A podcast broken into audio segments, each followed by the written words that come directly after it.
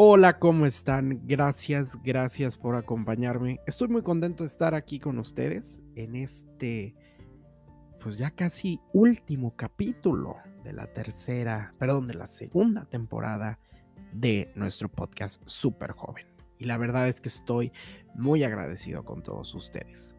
Hoy vamos a platicar acerca de cómo ser amigo de la frustración. A ver, la frustración es algo muy normal. Creo que ya hablamos de eso pero ¿cómo ser amigo de este malo personaje que en algunas ocasiones nos llega a frustrar todos nuestros proyectos y todas nuestras visiones? Y la resiliencia va de la mano de esto. Entonces, eh, quiero empezar contando una anécdota que me acaba de pasar. Me ocurrió en Durango. Estábamos a punto de salir a dar una conferencia para el Visionario Tour y em, de repente estoy desayunando porque la conferencia era eh, por la tarde y bueno, yo no acostumbro a comer cuatro horas o cinco horas antes de cualquier evento que tenga de conferencias. Entonces estábamos desayunando muy temprano en el hotel y me suena el teléfono y era uno de los organizadores del evento. Me dice Ángel, no tenemos eh, tus diapositivas. Casi me infarto porque es como si vas a un partido de fútbol y le hablan al equipo contrario y dice, disculpen, ¿podrán traer los balones? Para un conferencista es lo mismo. ¿Cómo que no tienen mis diapositivas? Pues yo las mandé en tiempo y forma. Bueno, pues resulta que eh, mi asistente no les mandó correctamente las diapositivas en el formato que ellos querían. Pues recordé que al cliente lo que pida. Entonces, pues sí, efectivamente al cliente lo que pida y lo único que fui a hacer es correr inmediatamente a mi habitación, encerrarme y ver la manera en que pudiéramos llevar las diapositivas. Mi frustración en ese momento fue enorme, fue extenuante e indescriptible, porque no estaba cambiado, no me había arreglado, no me había peinado, todavía no me bañaba, eh, o sea, no tenía nada y faltaban dos horas para la conferencia. Yo confiado, yo pues en mi papel de ponente, pues la verdad es que dos horas antes de, de, cualquier evento lo que más me gusta hacer es relajarme y es estar tranquilo. Entonces viví la frustración en un momento cúspide de incertidumbre. Y recordé, recordé a mi queridísima maestra Diana, que siempre me dice que sus clases de PowerPoint me deben de servir para algo. Y efectivamente. Entonces inmediatamente le hablé a mi asistente y me dice, oye Ángel, ¿por qué no lo haces en PowerPoint? Y yo dije, ¿cómo? No vamos a poder, mis acuérdate que la Miss Diana nos enseñó de hacer esto y esto y esto de tal manera, ya.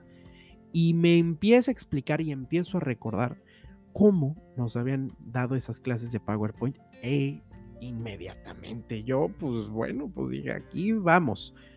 Y como pude, logré pasar esas diapositivas de la plataforma en las que siempre producimos todas las presentaciones a un PowerPoint. ¿Por qué? Porque mis diapositivas, los que han visto el Visionario Tour y conocen el concepto, hay un video, hay sonidos, eh, hay efectos, pues se necesita una red de Wi-Fi pues a partir de ahora ya no se necesita más una red de Wi-Fi, porque todas esas diapositivas se pasan en un PowerPoint sin la necesidad de tener ninguna conexión. Es lo más maravilloso del mundo, la verdad. Pero tuve que recordar mis clases de PowerPoint, en las que luego no pongo mucha atención, que digamos, pero me interesa el tema y soy bueno en eso. Entonces, pues sí, tuve que recordar y remontarme a esas clases de la Miss Diana y presentar, presentar lo que a mí me corresponde porque a fin de cuentas es mi labor. Entonces, lidié con la frustración y la hice mi amiga en ese momento. Y pues dije, frustración, listo o no, ahí te voy. Y salió perfectamente. Tuve una conferencia exitosa, con grandes amigos a mi lado y sobre todo, pues tener la capacidad de resolver cualquier tipo de cosa o cualquier tipo de bronca en un santiamén. Eso, eso es ser un amigo resiliente de la frustración, o un resiliente amigo de la frustración más bien.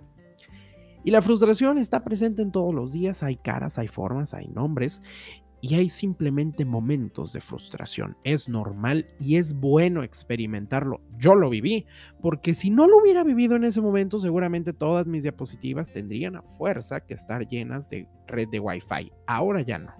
Ahora innové en lo básico y logré hacer y generar una nueva plataforma para presentar lo que yo acostumbro a hacer. Esa es una historia pues digamos, una frustración muy ordinaria, pero muy significativa, porque eso quiere decir que todo tiene solución, menos la muerte, como dicen, pero todo tiene una solución. Y la frustración, la única solución que tiene es hacernos amiga de ella. Nos escuchamos la próxima semana aquí en Super Joven.